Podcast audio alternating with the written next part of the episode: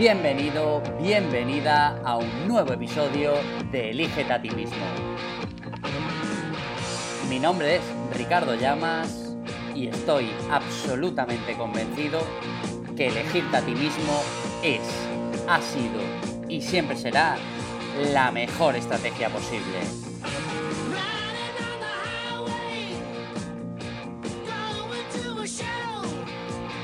Y hola a todos, bienvenidos a un nuevo episodio de Elígete a ti mismo. Hoy traigo a un invitado muy especial que tenía muchas ganas de traerlo tras la última vez que nos vimos. Y es que este invitado ya estuvo en el podcast, creo que en el episodio 3 o 4, o sea, súper temprano. Y él es mi amigo Víctor Ruz. ¿Qué tal, Víctor? ¿Cómo estás? ¿Qué pasa, Ricardo? Muy bien, aquí estamos. Víctor es una persona, bueno, increíble, bajo mi punto de vista, una persona muy inteligente, pero además una persona súper inquieta. Él es ingeniero, luego fue emprendedor, luego se fue a trabajar al equipo McLaren de Fórmula 1, luego volvió, se fue a Emiratos Árabes a hacer un MBA y ahora acaba de montar aquí en Málaga, bueno, en España, acaba de montar un search fund que es lo de lo que vamos a hablar hoy en el podcast. Bueno, Víctor, bienvenido y, y bueno, vaya historia, ¿no? Digna de libro. ¿Va a haber libro o qué? debería, debería. Muchas veces lo hablo con, mis amigos como tú o, con gente que, con la que he crecido desde los seis años o incluso los diez últimos años con mi mujer que llevamos juntos. Sí, sí, da, da para libro, da para libro. Bueno, preséntate y cuenta quién es Víctor y cuál ha sido tu andadura hasta, hasta hoy, la versión corta. Venga, pues nací en Málaga, en, un barrio de Málaga, y mis padres se esforzaron mucho en aquel momento porque fuésemos a, un colegio que, nos diera más garantías o que al menos eh, nos empujaran un poco más hacia el esfuerzo.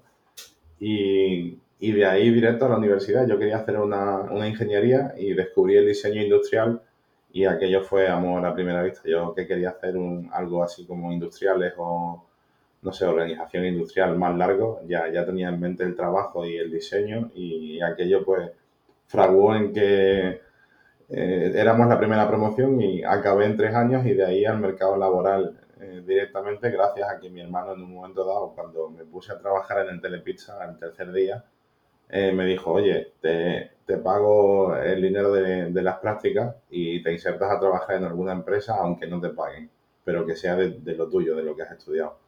Eché un montón de currículum en el PTA y descubrí sí. un, consejo brutal, ¿eh?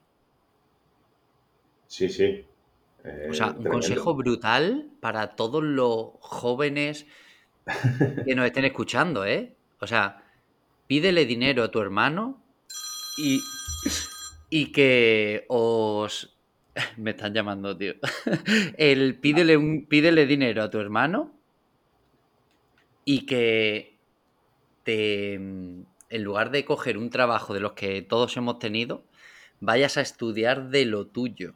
O sea, me parece brutal. Fue brutal porque él no me dijo ni siquiera de lo mío, sino me dijo de lo que te guste. Porque sabía que no disfrutaba en el Telepizza con la moto. Pero claro, a mí yo escogí mi carrera porque me gustaba y me dijo, pues entonces, de lo tuyo, tuyo. Él me regaló un, un libro de programación y, y, yo la verdad es que ni lo toqué porque estaba enfocado en el diseño y en dibujar en 3D y, y gracias a sus consejos eché un montón de currículum en el PTA y una de las personas que me respondió hacía justo exactamente lo que yo quería hacer, que era dibujar objetos en tres dimensiones que luego se hacían prototipos y que luego se hacían pequeñas series y que luego se hacían grandes series. Me encontré con un, con un mentor impresionante, Juan Castillo, de 3DK. Y, y este hombre me, me, puso en órbita. Me tuvo allí, bueno, lo que empezó como una beca de tres meses, pues acabó que yo me enamoré de este hombre porque me daba todo su conocimiento y, le pedí que fuese mi mentor en el proyecto final de carrera y él, pues, oye, accedió y estuvimos al final un año y siete meses juntos.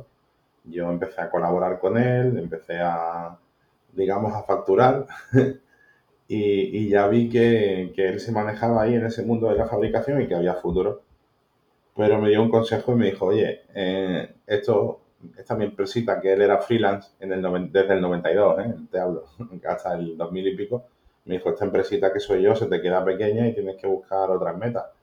Y ahí encontré eh, trabajo gracias a que él me empujó de nuevo, es decir, otro buen mentor, no solo mi hermano, yo he tenido siempre gente que me ha dado muy buenos consejos.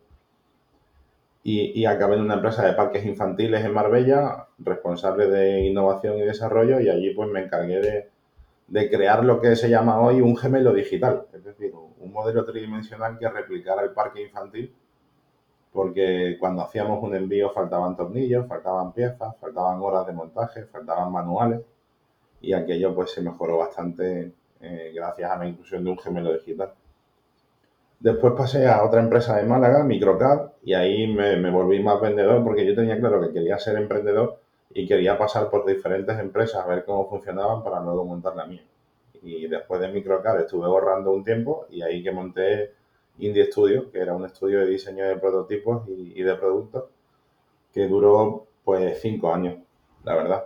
Lo que pasa es que di un momento que ya como emprendedor también tienes que saber rendirte. Dicen, dicen oye, no te rindas jamás, ¿no? oye, pues hay que saber rendirse porque nosotros como empresa no íbamos a crecer, no íbamos a escalar, nuestro producto no es la locura que hay ahora de, las startups escalables. Y, y subimos a rendirnos, nos volvimos todos freelance, ya nos adelantamos también a esta tendencia de 10 años y, empezamos a trabajar todos en remoto, enganchando un proyecto tras otro, pero sin oficina, sin gastos, sin, cosas que lastraban y sobre todo que éramos todos independientes y todos aportábamos como grupo. Y en uno de esos proyectos, pues resulta que, que ya no hace falta nuestros servicios y, y, nos juramos y nos perjuramos que, oye, tenemos que seguir encontrando desafíos más grandes y ahí es cuando le escribí al CEO de McLaren a través de LinkedIn y le dije, oye, mira, yo he trabajado eh, para Repsol, para CEPSA, para GAL, para National Geographic. Eh, he hecho, no sé, he creado fábricas, he creado productos, yo, y todo me, parece poco. ¿Tú crees que yo tengo un hueco en McLaren? Y no, le enseñé mi portfolio de, productos. ¿Y todo esto por LinkedIn? O sea, ¿le escribiste al CEO de McLaren por LinkedIn? sí, sí, perdí el control, tío. Fue, fue, así, fue tal y como te lo cuento. El tipo eh, me añadió a su LinkedIn y, en la información de contacto tenía su, su, email. Y dije, ¿cómo? Este tío me deja abierta una puerta. Y, me tiré, me tiré de cabeza. Y, me dio una oportunidad, porque esa misma tarde me llamó uno de sus empleados y me dijo, oye, soy tal, de McLaren, que, que te quiero hacer una entrevista. Es un buen momento ahora. Y bueno, imagínate, era noviembre en Málaga a las 5 de la tarde, un sol que me acababa de bajar del coche sin aire acondicionado que se me había estropeado le dije, pues mira, esta es la entrevista de mi vida y yo ahora mismo no estoy preparado. ¿Qué te parece si hablamos mañana? Y me dieron cita al día siguiente y estuvimos charlando y me dijeron, oye, tienes el perfil para trabajar en McLaren, ¿por qué no, eh, ¿por qué no te vienen? Y pues dije, venga, me, sacaron unos billetes y, y, me hicieron una entrevista presencial allí en la sede de, McLaren ¿Dónde está la sede de McLaren? Sí, claro. Eh, bueno, fue aquello, yo me sentía, pues eso, como te he dicho, un chaval de barrio y de repente te sacan unos billetes para que vueles en un avión y te reciben con un letrero que pone McLaren y tu nombre. Te meten en un Mercedes. ¿Dónde, era? Walking. Walking está a 35 millas de Londres. Muy, muy cerca de Londres. Es la segunda ciudad donde se hacen más desplazamientos porque está muy cerca de Londres en tren. Son 35 minutitos en tren y funciona mucho, hay mucha frecuencia y entonces hay una colonia brutal de gente que trabaja en Londres. Y, luego estás, estás en McLaren ¿cuánto tiempo? Un par de años, ¿no? Estoy un par de años, porque el mismo día que me hizo McLaren una offer letter, pues eh, nosotros, mi, mujer y yo estábamos buscando tener un, bebé y ahí que en las mismas 24 horas el test de embarazo salió que sí. Así que cambio de vida, cambio de país, cambio de trabajo, esperar un bebé y nada, después de nueve meses de aquello nació Lucía, nació en Inglaterra y a mí se me hacía muy cuesta arriba compaginar un entorno tan hostil como la Fórmula 1 con ser padre por primera vez en el extranjero sin nuestra seguridad social, sin nuestras abuelas, sin la familia. Y bueno, ahí me senté con McLaren y le dije, mira, eh, te voy a dar tres soluciones porque yo me quiero quedar. Eh, la A, la B y la C. Y les dije, oye, este salario y me quedo aquí y seguro que voy a buscar equipo y seguro que otro equipo vendrá por mí y yo no quiero eso, yo quiero quedarme en McLaren. La segunda es que sigamos tal y como estamos, pero era una inestabilidad muy grande porque yo era contractor y me a mí me han llegado a contratar incluso por día, ¿eh? en un momento dado, al final del contrato. Y aquella tampoco bajó y dije, mira, o esta, que es la que a mí me gusta, un buen salario, eh, un puesto, un mando intermedio que había en ese momento disponible para seguir mejorando para las inboxes. Y ellos no veían ninguna de las opciones porque, claro, ellos quieren 16 horas de trabajo, 22 fines de semana al año y yo en ese momento tenía una hija y era más, más importante mi familia que la Fórmula 1. Y ahí paré, dos años, sí, dos añitos. ¿Y te vas para Emiratos Árabes? Sí, porque en ese momento decido, oye, ¿qué, puedo hacer con mi carrera? ¿no? ¿Qué, qué puedo, ¿Cómo puedo mejorar? Y yo siempre había sido un chaval de barrio igualmente, pero muy sobrado, ¿no? Como, y claro, decía, no, yo un MBA, yo no lo necesito, porque claro, yo soy yo soy un figura, tío. o sea, yo soy insuperable, he llegado a la Fórmula 1. Y, y no, no, un, amigo me hizo ver que era lo correcto, que un perfil como el mío, pues tenía sentido que profundizara más dentro de las empresas. Y la verdad es que me lo tomé como un periodo sabático que casi dura hasta ahora mismo, en el que cuidar a mi familia, que mi familia cuide de mí y disfrutar de los primeros años de, de las niñas, porque no, no hay otra en la vida. Y ahora vuelves de Emiratos Árabes, que haces allí el MBA. la primera pregunta es, eh, ¿por qué MBA en Emiratos Árabes? Teniendo pues tantas escuelas de negocio aquí en España o incluso propio Londres, ¿no? Sí, todo esto es con perspectiva eh, pre-coronavirus, ¿eh? no se sabía que iba a pasar esto. Eh, había señales de que Arabia Saudí se estaba abriendo al mundo y había señales de que Dubái estaba empezando a entrar en crisis. ¿Esto qué quiere decir? Que ellos pues iban a, buscar una manera de revitalizarse. Y, entonces eh, busqué una escuela de negocios que para hacer eh, networking allí. Entonces busqué la escuela más cara que había en Dubai porque ahí es donde se estaba cociendo todo de, cada, de cara al futuro de Arabia Saudí. Entonces ten en cuenta que mis compañeros de repente eran el viceministro de infraestructura, el viceministro de la, de la vivienda de Riyadh, ¿eh? que es la capital de, Arabia Saudí, que venían a Dubái a estudiar. Entonces yo tenía un, un ojo puesto en Arabia Saudí porque como emprendedor, pues al final vas donde estén las oportunidades y, tenía el ojo puesto allí. Por eso fue Dubai, por eso fue Arabia Saudí y, en plena pandemia. O sea, eh, yo estuve volando en enero y en febrero de 2020 a Riyadh porque teníamos acuerdos con el ministerio y teníamos casi todo orientado a equipamiento multimedia turístico. O sea que imagínate esos contratos cuando estalló la pandemia fue lo primero que cayó. claro. Y entonces... luego, un día, me, me llamas y me dice, oye, vamos a ir a Pedregalejo, que es la, una, una de las zonas de playa de Málaga, y vamos a tomar un café que te quiero contar. Y digo yo, uy, uy, vamos a ver. Y me vienes y me dice, Ricardo, tío, voy a montar un search fund. Y le digo, un search fund. Y digo, tío, me suena, pero no tengo absolutamente ni idea de qué es un search fund. Y, y me contaste, ¿no? La historia y dije yo, tío, o sea, tiene una pinta espectacular. Y digo, pero pues no puede ser tan bonito. Y joder, después de qué, ha sido un año después. Un año después, pues ya está, ya está, el fondo montado, que no es poco. Ya tienes el fondo montado, claro que sí. Entonces, para la audiencia, ¿qué es un search fund, Víctor? Venga, un search fund es un, es un eh, fondo de inversión basado en una metodología norteamericana en el que un emprendedor motivado, en este caso yo, busca el apoyo de un grupo de inversores que le mentoricen para comprar una empresa que ya esté funcionando. En, este caso nos centramos el 80% de las adquisiciones en, personas que no tienen un relevo generacional. Ese es el, digamos, esto, esto es el fondo de búsqueda. Entonces, el, un share fund es un fondo que capta capital de diferentes inversores. Exacto.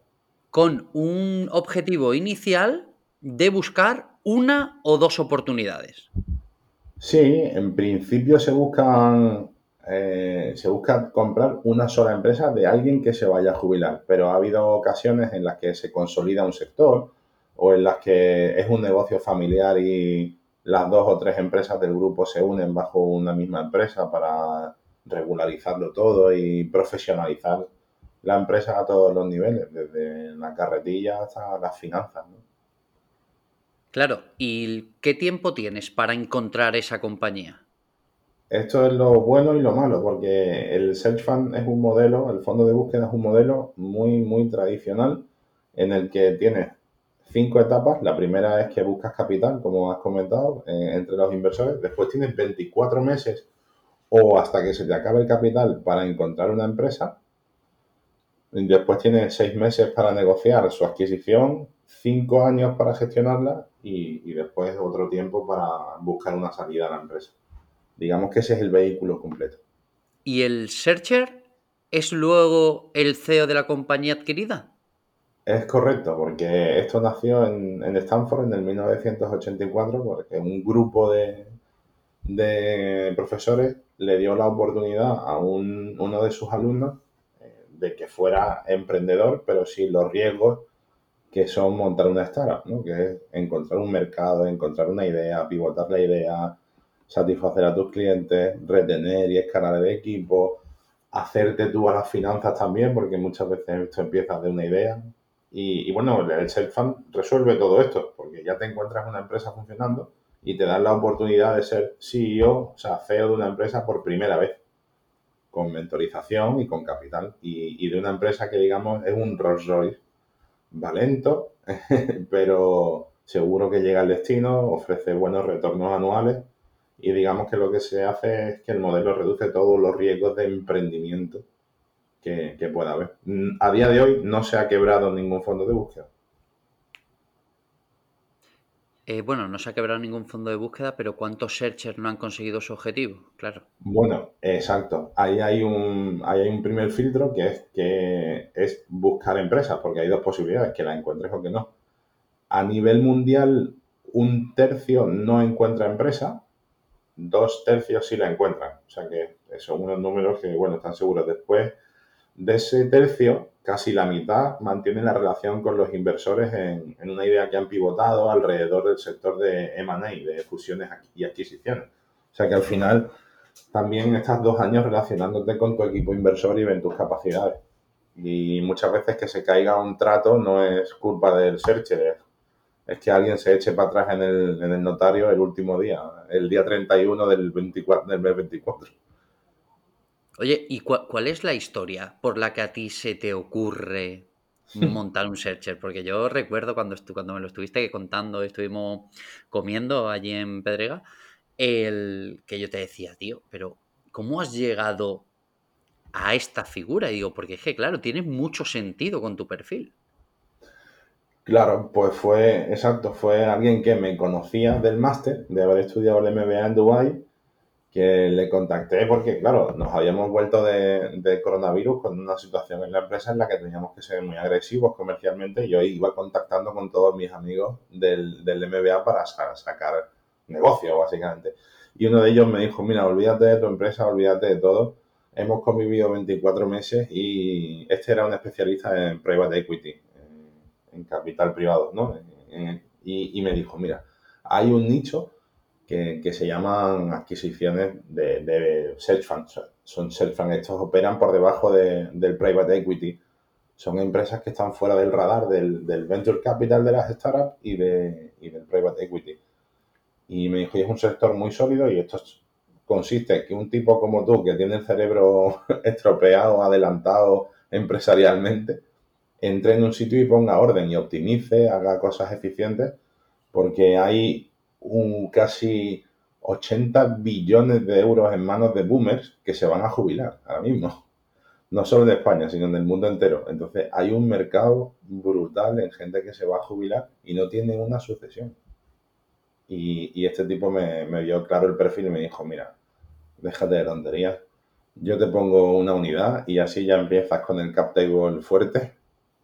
Y, nada, él fue mi primer inversor que, que me conocía y me dijo, tú toma, empieza a buscar esto.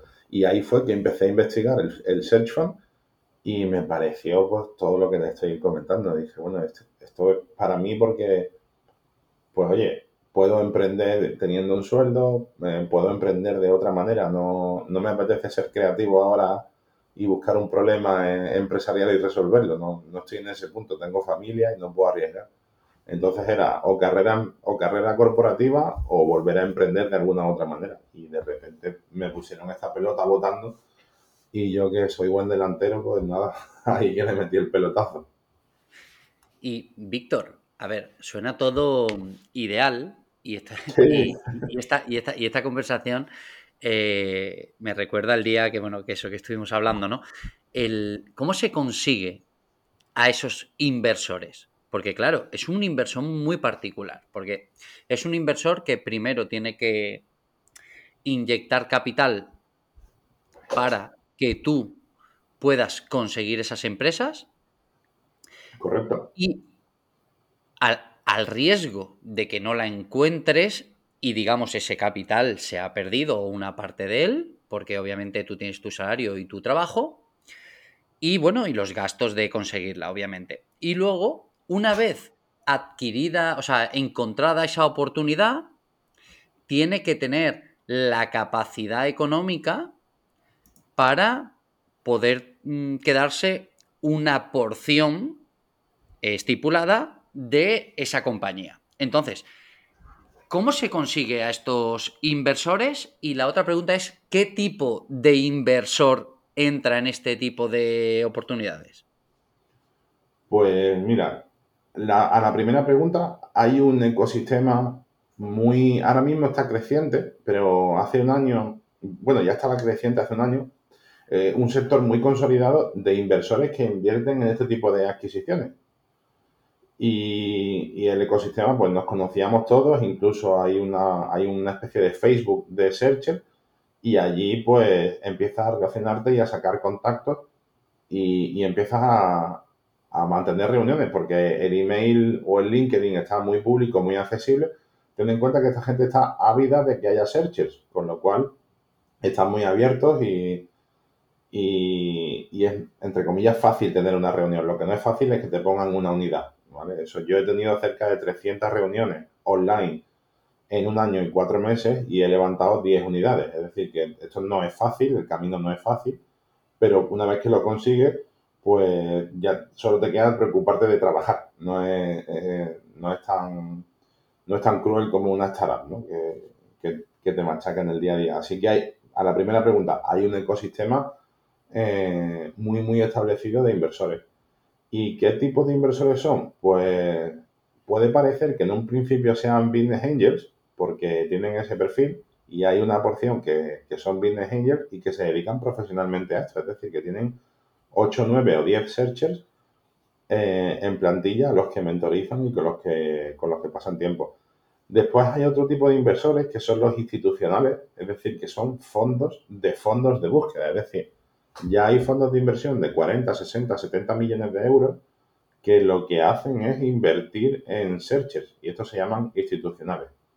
Y, y, al final es una empresa como cualquier otra, como cualquier fondo de venture capital, lo que pasa es que solamente invierte eh, en esto. Y hay una tercera pata que son los Family Office, que, también han visto una oportunidad aquí en, la sucesión y en, y en, los altos retornos que tienen los hedge funds. Y desde hace un añito y medio o así hay varios Family Office que, que van entrando. Así que es un perfil diverso, pero son tres, muy marcados. ¿Cuál es el tamaño de un fondo de este tipo? hay mm, dos etapas, ¿no? Digamos, como has dicho, la primera que es el fondo de búsqueda, y el fondo de búsqueda suele ser cerca de, ahora mismo está en medio millón de euros. 450, 460 mil euros. El mío, por ejemplo, es de 300 mil euros. para los dos años de búsqueda. Para los dos años de búsqueda, porque yo pues me apaño con menos artificios que otra gente. Por mi experiencia como emprendedor, pues, me, estoy pudiendo capear de otra manera eh, por la implantación de un CRM. Yo simplemente cojo, tengo mi CRM open source y ya lo tengo configurado. La gente tarda mucho más en y pide más ayuda. Esa es la primera fase y después viene la fase de la adquisición. Ahí hay una ampliación de capital por socio pues de casi 200, entre 250 y 800 mil euros, porque la adquisición que yo voy a hacer, la media son 12, 12 millones de euros, pero a lo mejor puedo adquirir una compañía por 5 o por 20 o 25, me he puesto de tope. Así que fíjate, el, inversor que se compromete a poner eh, 30.000 euros de una unidad, después se compromete a poner casi un kilo más. Porque también si quieres te explico cómo se financia la operación. Claro, lo, que estaba viendo es al final que, claro, el fondo de búsqueda tiene, tiene obviamente pues esos 300, digamos, de inicial, que es, digamos, asequible para, los inversores, pero luego esos mismos inversores tienen, entre comillas, un compromiso eh, de entrar luego en la, en la oportunidad que se ha encontrado. Esa oportunidad, el que ahora entraremos en qué tipo de negocios son los que buscáis, pero esa oportunidad tendrá un coste la compañía, pues, no sé, por yo que sé lo que vamos a entrar ahora de, digamos, los márgenes de vida que buscáis, esas, esas o sea, esas empresas tendrán un coste de mínimo 5 y 10, 15 millones de compra. La media son 12 kilos eh, para comprar la empresa. Y bueno, pues hay, un, hay una ampliación del ticket pero esto también es lo bonito del Search Fund. Eh, los inversores tienen dos años para trabajar contigo, para ver cómo te comunicas, cómo te relacionas, cómo reportas y te conocen y piensan, oye, pues no me gusta el Searcher, no invierto. Oye, no me gusta el deal, el trato, no, no invierto. Oye, me gusta el Searcher, pero no me gusta el deal, no invierto, ¿no? Y así tienen la oportunidad de decidir si invierten o no. Y claro, a los que se salen del, del fondo, se les premia con un 150%, con un top-up. Es decir, si tú inviertes 30.000 euros y yo encuentro una empresa y tú no quieres participar, te devuelvo 45.000 euros. Y, eso se llama Equity Gap. Y ahí hay también otra serie de inversores especializados en Equity Gaps, que son los que aprovechan la oportunidad de cuando se cae un inversor de un fondo de búsqueda, tú contactas con ellos y ellos rellenan ese Equity Gap pagándole 45.000 en cash al, inversor que se retira. Así que, el, ticket medio de, una, de, un, de una inversión de esta que estaría en torno al millón y pico, ¿no? Sí, a la ampliación de capital, sí. No, realmente no creas, porque ten en cuenta que eh, si el deal son 12 millones de euros, eh, tres o cuatro EBITDAs los va, los va a financiar el banco. Con lo cual ya, bueno, vamos a hacerlo si quieres sobre, sobre 10 millones de euros. Con lo cual, 3 o 4 millones de euros te los quita el banco. Y después, normalmente, el vendedor suele financiar la venta con. Bueno, cuando. a ver, una cosa, Víctor. Cuando dices te los quita el banco, hablamos de que, de que adquieres deuda con el banco, ¿no? Sí, claro. Eh, te, apalancas, no, no, claro. Efectivamente. Claro, me refiero a cómo, cómo actúa aquí eh, el inversor. Al final queda como 5 millones para 10 o 12 inversores, con lo cual, pues sí, medio millón, eh, depende del tamaño de la compañía, a veces sube a 7 u 8, eh, 700, 800 mil euros, pero sí, sí, eh, es un ecosistema de adquisiciones a ese nivel. Oye, ¿y qué tipo de negocios son los que buscas? Pues al final son sectores, sectores tradicionales que, no tienen riesgo de que sean que haya una, disrupción, una innovación grande. mercados que estén fragmentados, en los que no haya un líder muy claro, que, que, tengan los clientes repartidos, digamos, también, que no esté concentrados los clientes en dos o tres clientes. Y que normalmente el EBITDA, pues, que esté por encima de un millón y medio de euros y las ventas, pues, por encima de 5 o 6 millones mínimo. Eso es lo que vamos buscando, hombre. Como tope, pues 25 o 30 millones de euros en ventas. Más, o menos ese es el, criterio. Sí, hombre, una empresa con 25 o 30 millones en venta, una EBITDA de un millón y medio, bueno, pues debería, ¿no? Claro, debería. Ahí también eh, buscan la piedra filosofal que, que, que haya un 15% de margen de vida. Claro. Claro, porque quieren, yo te digo, compañías muy sólidas que no tienen un CAPEX muy alto, que generan tesorería, porque como se van a apalancar, lo que hay que hacer es pagar deuda lo primero, como tú has dicho, ¿no? Ahora, ahora entra la parte del banco. lo primero que se hace es que el, banco cobra su deuda, después cobra el vendedor y después hay una serie de acciones preferentes que tienen un hardel rate o un interés del 7% normalmente. Y entonces, pues ahí está. Tú cobras el último si cobras, que por eso que es la parte la parte buena y la parte mala. Lo bueno es que solo depende de ti. Es decir, que si vendes la empresa luego de haber hecho un buen trabajo por un buen dinero, tú al final acabas siendo el mayor accionista de la empresa con un 25%. Claro que, interesante, qué interesante. Oye, ¿y cómo es tu día a día en un fondo? Sobre todo en esta etapa inicial, ¿no? De búsqueda. Pues mira, eh, en esta etapa de búsqueda inicial es hacer lo que se dice screening de compañía, meterte en una base de datos en las que las cuentas de las empresas están publicadas, poner tus filtros, crear tus filtros y, ver qué empresas cumplen el criterio financiero y de mercado para, para, posteriormente contactarlas, hacer una investigación sobre su mercado, hacer una investigación sobre el dueño, o sea, sobre el equipo fundador y, directamente contactarles y, hablarles claro, decirle, oye, eh, yo tengo la, intención de seguir examinando tu negocio porque me gustaría hacer una oferta de compra. Y es difícil, eh, imagino, ¿no? Contactar con... claro, la gente no está esperándote. Eh, hay un negocio, ¿no? Obviamente de manera y de adquisiciones, pero, la, pero al final los proyectos interesantes la mayoría no están a la venta. Totalmente, y además las oportunidades vienen de tu pipeline, no, vienen de un broker ni vienen de, nada. El 80% de los searchers que han comprado han comprado a través de su propia pipeline. Y esto es lo duro porque al final tienes que sentarte con el dueño de la empresa, es decir, digamos que es la reunión más difícil de conseguir. Totalmente.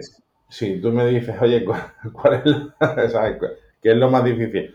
Oye, perdona, ¿me pones con el dueño? Sí, sí, no te preocupes, enseguida se lo paso. ¿No? olvida, no me ha ocurrido, ni va a ocurrir jamás. Hay siempre unos filtros, unas llamadas y una llamada y le cuentas y ahora se lo pasan y ahora el mensaje le llega pues como el teléfono roto.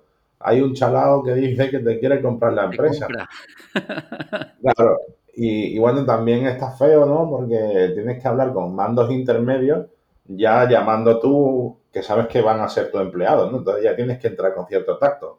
No puede ser arrogante, no puede ser demasiado simpático, no puede ser demasiado agresivo y, nada. Pero bueno, eh, la verdad que es eso, que el modelo desde fuera es muy sexy, pero luego hay que cavar y cavar y cavar. No, no, Yo, yo lo veo complejo, o sea, lo veo lo veo que obviamente necesita una figura como tú, un searcher, que busque, que trabaje y que lo encuentre porque dar con una oportunidad realmente interesante no creo que sea fácil. No es fácil, la verdad que no es fácil porque ya lo has dicho tú antes, las oportunidades interesantes están ya en, a otras cosas y si no, pues también puede haber que haya un solapamiento de searchers porque ahora mismo somos 30 personas buscando el mismo tipo de compañía en España, ¿no? Sí, en España.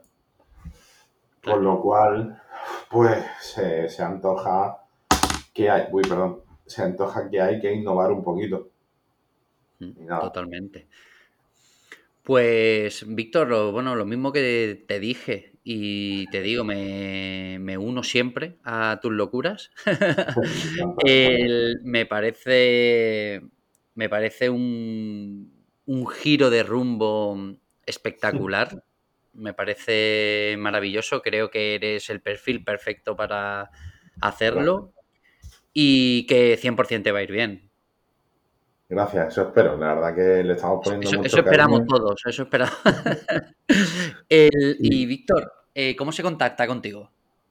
Pues mi correo es muy fácil porque es mi nombre, arroba misapellidos.com. Entonces, Víctor, arroba ruzbarrero.com y me tenéis también en LinkedIn y, bueno, ahí, ahí podemos hablar si, si queréis invertir en el fondo, si queréis vender vuestra empresa, si queréis, conocéis a alguien que esté a punto de vender o a punto de jubilarse, aquí estamos.